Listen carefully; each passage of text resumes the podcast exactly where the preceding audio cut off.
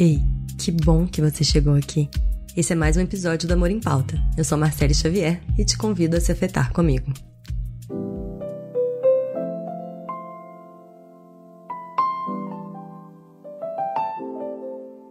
Eu tinha acabado de começar um relacionamento e a gente tinha combinado de passar pela primeira vez o final de semana inteiro junto. Aí eu preparei tudo, comprei as comidas que ele gostava, limpei a casa, reorganizei meus planos, enfim, eu criei milhões de expectativas. Eu fiz todo um design de conexões pra gente viver aquele final de semana perfeito junto. E tava tudo lindo, até que de repente o telefone do meu namorado toca. Era uma amiga dele, ligando para falar que ela precisava muito encontrar com ele, porque ela tava num momento muito ruim. E assim, eu não vou mentir que, né, que ruim para ela, realmente eu sinto muito, mas sinceramente, eu não gostei daquela interrupção. Era o nosso primeiro final de semana junto. Nenhum de nós morava sozinho e sabe-se lá quando que a gente ia ter outra oportunidade de viver um final de semana inteiro junto. Mas aí, depois de alguma deliberação interna ali na cabeça dele, ele veio me dizer que ele decidiu que ele ia mesmo encontrar a amiga, que aquilo era importante para ele, né? Eu que lute. Mas o mais relevante dessa história foi a forma como ele comunicou a sua decisão, porque ele elaborou os argumentos dele de uma forma tão organizada, sabe assim, firme e ao mesmo tempo respeitosa, segura e ao mesmo tempo cuidadosa, que eu simplesmente fiquei sem reação. Eu não estava acostumada com esse tipo de interação. Por mais de 30 anos da minha vida, eu me acostumei com as seguintes opções. Ou a gente faz o que a pessoa quer, pra gente não decepcionar a pessoa, para evitar fadiga, para agradar.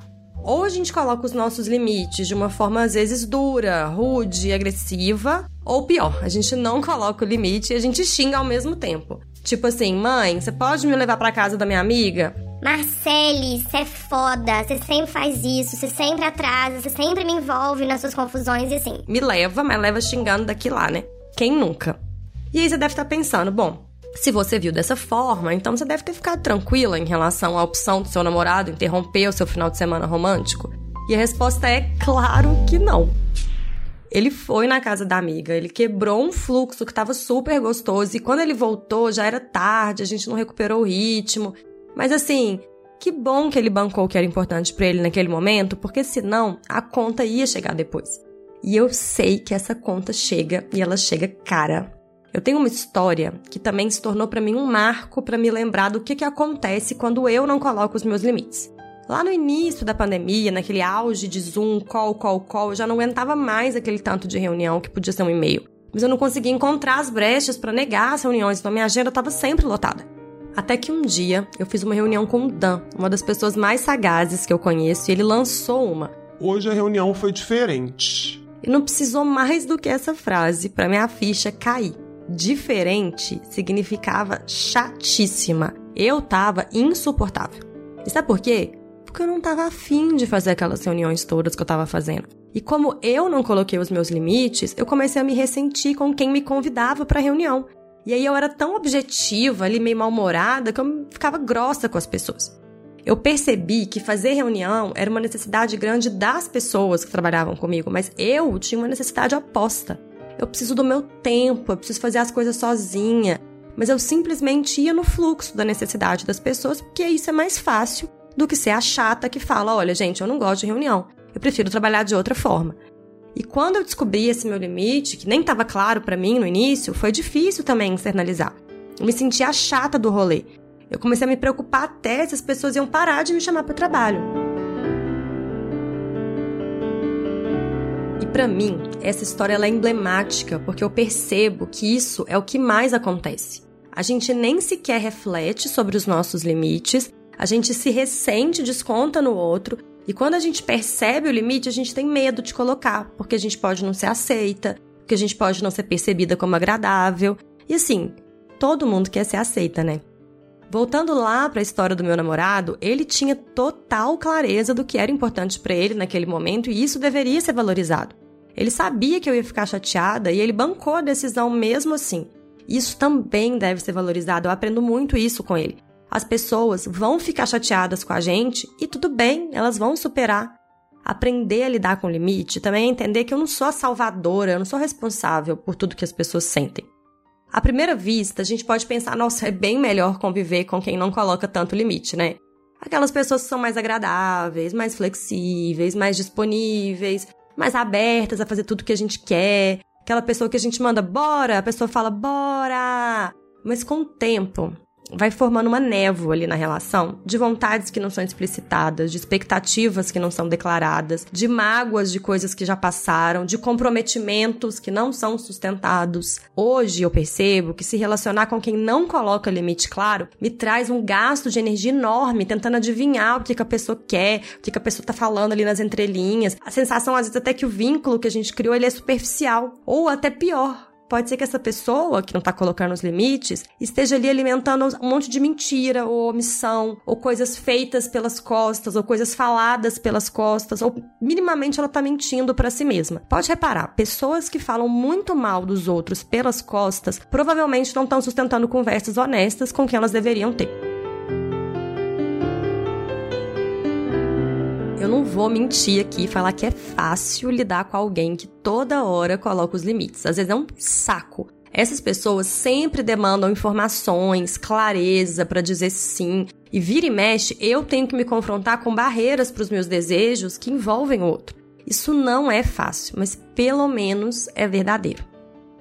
Ah, mas você deve estar tá pensando, e se a gente encontrar um meio do caminho? No relacionamento, a gente precisa ceder, né? A gente precisa encontrar o meio do caminho, a gente precisa fazer concessões. Isso é se relacionar, né? Olha, sinceramente, eu acho que a gente precisa rever essa história aí de que se relacionar é ceder. Inclusive, se você tá num relacionamento no qual as pessoas estão o tempo todo fazendo concessões, provavelmente você tá num relacionamento medíocre, em que ninguém tá vivendo a sua potência, tá vivendo seus desejos, tá vivendo a sua verdade. Outro dia, eu estava conversando sobre uma decisão bem grande com uma pessoa e essa decisão poderia mudar muita coisa na nossa vida. E a pessoa do outro lado falou: Ok, eu topo.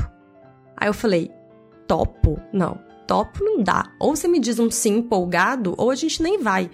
Não me leve a mal, não, tá? Eu não acho que a gente precisa o tempo inteiro fazer só o que a gente mais deseja. Não é isso. Eu acho que a gente precisa perseguir sims empolgados o tempo inteiro. Mas se a gente topa fazer um monte de coisinha que não nos excitam só para continuar na relação, só para agradar as pessoas, se não tem desejo nas coisas que a gente está vivendo com os outros, a gente está se esvaziando pela relação.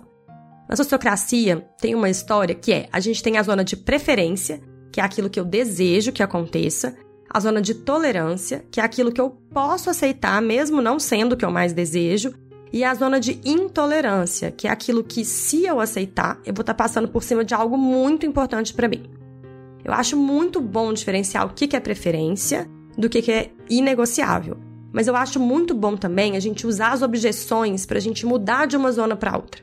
Dentro da lógica da sociocracia, as objeções elas trazem informações valiosas que nos permitem ampliar as propostas. De alguma forma, quando alguém traz uma objeção, a proposta ela fica mais rica, ela fica mais gostosa, ela fica mais tesuda para todo mundo que está envolvido. Dentro dessa lógica sociocrática, é importante diferenciar ceder de consentir. Ceder é desistir de dialogar.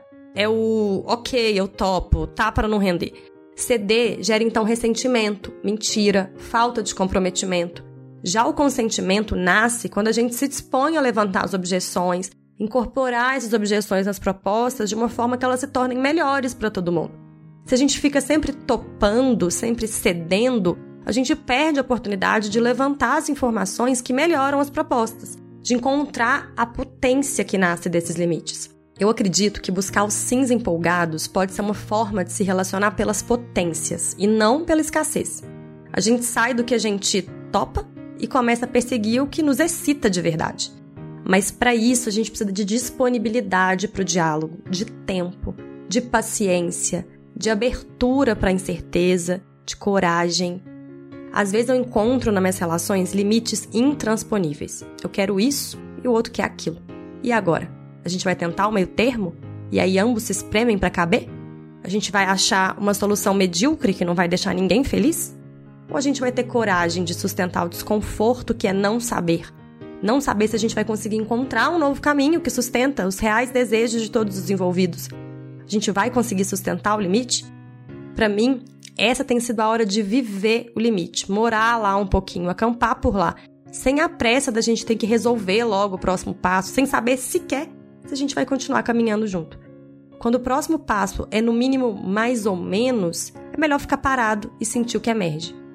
Eu tô aprendendo a apreciar os limites, a encontrar coragem para explorar os limites sem pressa.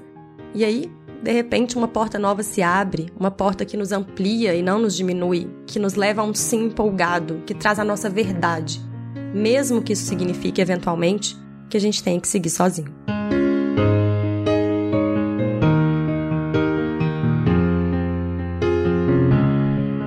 Mais uma Pílula Amorosa para você. Muito obrigada para quem escutou até aqui e não deixe de participar da conversa através do nosso Instagram. Podcast Amor em Pauta é uma criação do Instituto Amuta com edição Aerolitos, patrocínio K21 e com todo o apoio e cuidado da Bruna Martinato. Até o próximo episódio e lembre-se de colocar o amor em pauta.